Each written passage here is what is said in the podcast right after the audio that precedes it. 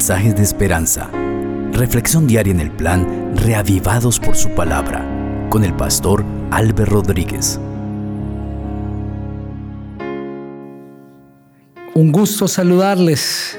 Que la gracia del Señor Jesucristo sea con ustedes. Hoy nos introducimos en la fascinante lectura del Santo Evangelio según San Juan. Vamos a pedir la dirección de nuestro Dios. Padre, te alabamos por la vida que nos das. Al iniciar la lectura de este precioso Evangelio, háblanos a través de tu palabra. Que sea tu Espíritu presentándonos al maravilloso Salvador, nuestro Señor Jesucristo. En su nombre poderoso oramos. Amén. Este Evangelio es maravilloso. A los Evangelios de Mateo, Marcos y Lucas se les conoce como los Evangelios sinópticos y Juan es un Evangelio diferente inicia de una manera muy diferente como han iniciado los anteriores evangelios. Y su contenido presenta de una manera enfática la divinidad del Señor Jesucristo. Juan es quien escribe este precioso evangelio. Ese nombre significa el Señor es benigno. Recordamos que cuando Juan y su hermano Jacobo llegaron por primer vez a Cristo, recibieron un sobrenombre, hijos del trueno. ¿Por qué el Señor Jesucristo les llamó así? Porque eran orgullosos, seguros de sí mismos, ambiciosos de honores, iracundos, se ofendían fácilmente, a menudo albergaban el deseo de vengarse y lo llevaban a cabo cuando tenían la oportunidad. Eran graves defectos y es indudable que Juan no fue escogido como discípulo por tener un carácter agradable o noble. Pero debajo de esa apariencia desalentadora, el Señor Jesucristo discernió un corazón ardiente, sincero y amante. Al comienzo fue un alumno lerdo, pero en quien el maestro vio un apóstol dinámico. Cuando Juan tomó sobre sí el yugo de Cristo, se transformaron su vida y su carácter y se convirtió en el discípulo del amor. El Evangelio de Juan fue escrito hacia fines del siglo I. Tres grandes peligros amenazaban la vida y la pureza de la iglesia cristiana. El más serio era la decadencia de la piedad, otro era la herejía y sobre todo el gnosticismo que negaba la realidad de la encarnación y fomentaba el libertinaje y el tercero era la persecución. En estas circunstancias es que Juan escribe este precioso evangelio.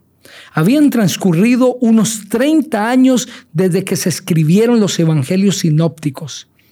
Ya Juan era un anciano, era el único sobreviviente de los doce sintió el deseo de presentar de nuevo la vida de Cristo a fin de contrarrestar las fuerzas malignas que amenazaban destruir a la iglesia.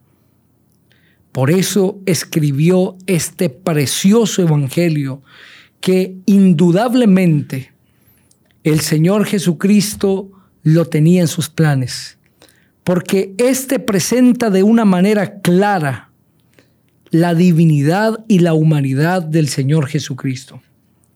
Fuerzas del mal se habían colgado para quitar de la mente de los creyentes la idea que el Señor Jesucristo era divino, que era Dios, y querían presentarlo simplemente como un ser humano. Pero Juan, inspirado por el Espíritu Santo, escribe dejando claro que el Señor Jesucristo es Dios. Por eso es que introduce su evangelio con este mensaje. Así dice el capítulo 1. En el principio era el verbo. El verbo estaba con Dios y el verbo era Dios.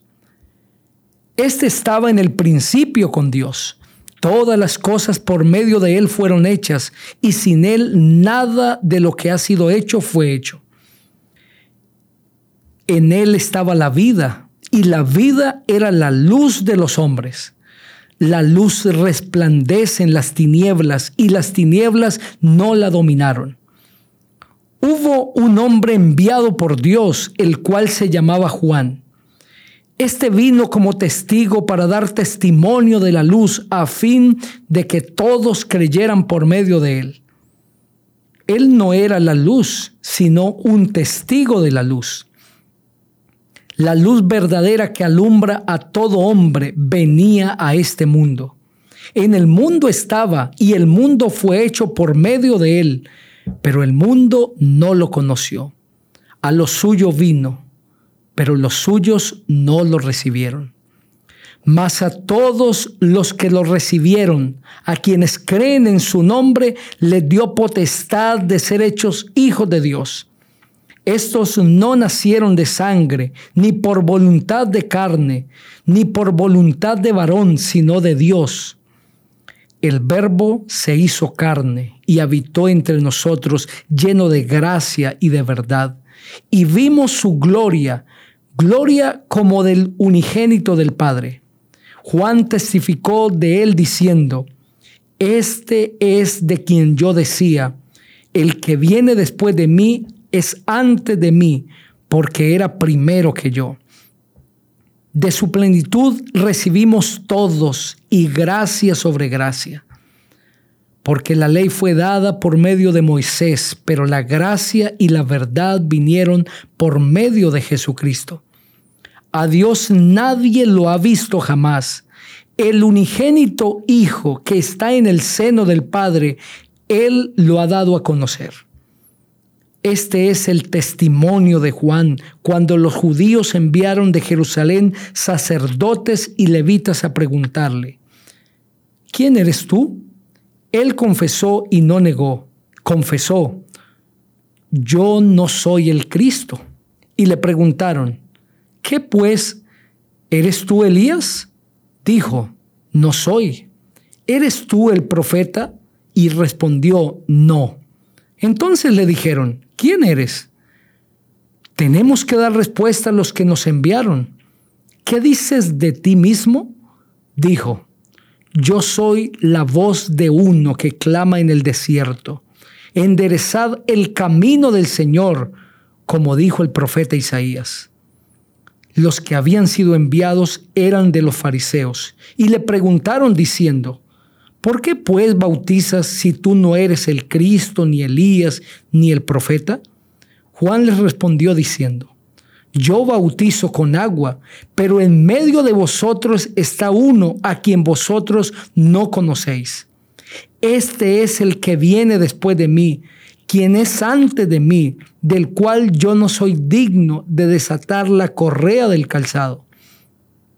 Estas cosas sucedieron en Betábara, al otro lado del Jordán donde Juan estaba bautizando. Al siguiente día vio Juan a Jesús que venía a él y dijo, Este es el Cordero de Dios que quita el pecado del mundo. Este es de quien yo dije, Después de mí viene un hombre que es antes de mí porque era primero que yo. Y yo no lo conocía. Pero por esto vine bautizando con agua para que él fuera manifestado a Israel. Además, Juan testificó diciendo, vi al Espíritu que descendía del cielo como paloma y que permaneció sobre él. Yo no lo conocía pero el que me envió a bautizar con agua me dijo, sobre quien veas descender el Espíritu y permanecer sobre él, ese es el que bautiza con Espíritu Santo. Y yo lo he visto y testifico que este es el Hijo de Dios. Al siguiente día estaba otra vez Juan y con él dos de sus discípulos. Y mirando a Jesús que andaba por allí, dijo, Este es el Cordero de Dios. Los dos discípulos lo oyeron hablar y siguieron a Jesús. Volviéndose Jesús y viendo que lo seguían, les dijo, ¿qué buscáis? Ellos le dijeron, rabí, que significa maestro, ¿dónde vives? Les dijo, venid y ved. Fueron y vieron dónde vivía y se quedaron aquel día con él porque era como la hora décima. Andrés, hermano de Simón Pedro, era uno de los dos que habían oído a Juan y habían seguido a Jesús. Aquel encontró primero a su hermano Simón y le dijo, hemos encontrado al Mesías, que significa Cristo. Y lo trajo a Jesús. Mirándolo Jesús dijo, tú eres Simón, hijo de Jonás, tú serás llamado Cefas, es decir, Pedro. Al siguiente día Jesús quiso ir a Galilea, encontró a Felipe y le dijo, sígueme. Felipe era de Bethsaida, la ciudad de Andrés y Pedro. Felipe encontró a Natanael y le dijo, hemos encontrado a aquel de quien escribieron Moisés en la ley y también los profetas, a Jesús hijo de José de Nazaret. Natanael le dijo, ¿de Nazaret puede salir algo bueno? Respondió Felipe, ven y ve. Cuando Jesús vio a Natanael que se le acercaba, dijo de él, aquí está un verdadero israelita en quien no hay engaño. Le dijo Natanael, ¿de dónde me conoces? Jesús le respondió, antes que Felipe te llamara, cuando estabas debajo de la higuera te vi. Natanael exclamó, Rabí, tú eres el Hijo de Dios, tú eres el Rey de Israel. Le contestó Jesús, ¿crees porque te dije, te vi debajo de la higuera? Cosas mayores que estas verás. Y agregó, de cierto, de cierto os digo, desde ahora veréis el cielo abierto y a los ángeles de Dios subiendo y bajando sobre el Hijo del Hombre. Amén. Este primer capítulo maravilloso describe al Señor Jesucristo como un ser eterno. El versículo 1 dice, en el principio era el verbo y el verbo estaba con Dios y el verbo era Dios. Este estaba en el principio con Dios. Todas las cosas por medio de Él fueron hechas y sin Él nada de lo que ha sido hecho fue hecho.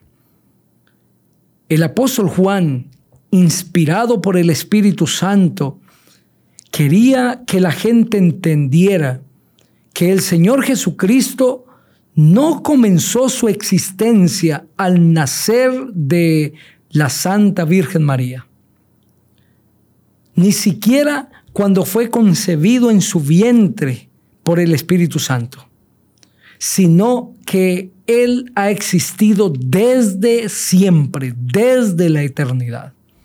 Solo que se encarnó y vino a vivir entre nosotros los seres humanos. La divinidad del Señor Jesucristo estaba siendo atacada en el tiempo de Juan y ha seguido siendo atacada por todas las edades hasta que el pecado termine el enemigo atacará la divinidad del Señor Jesús.